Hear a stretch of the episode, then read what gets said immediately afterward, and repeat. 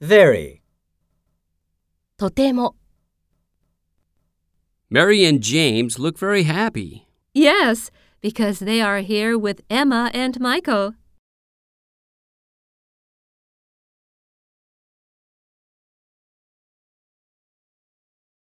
Thank you very much.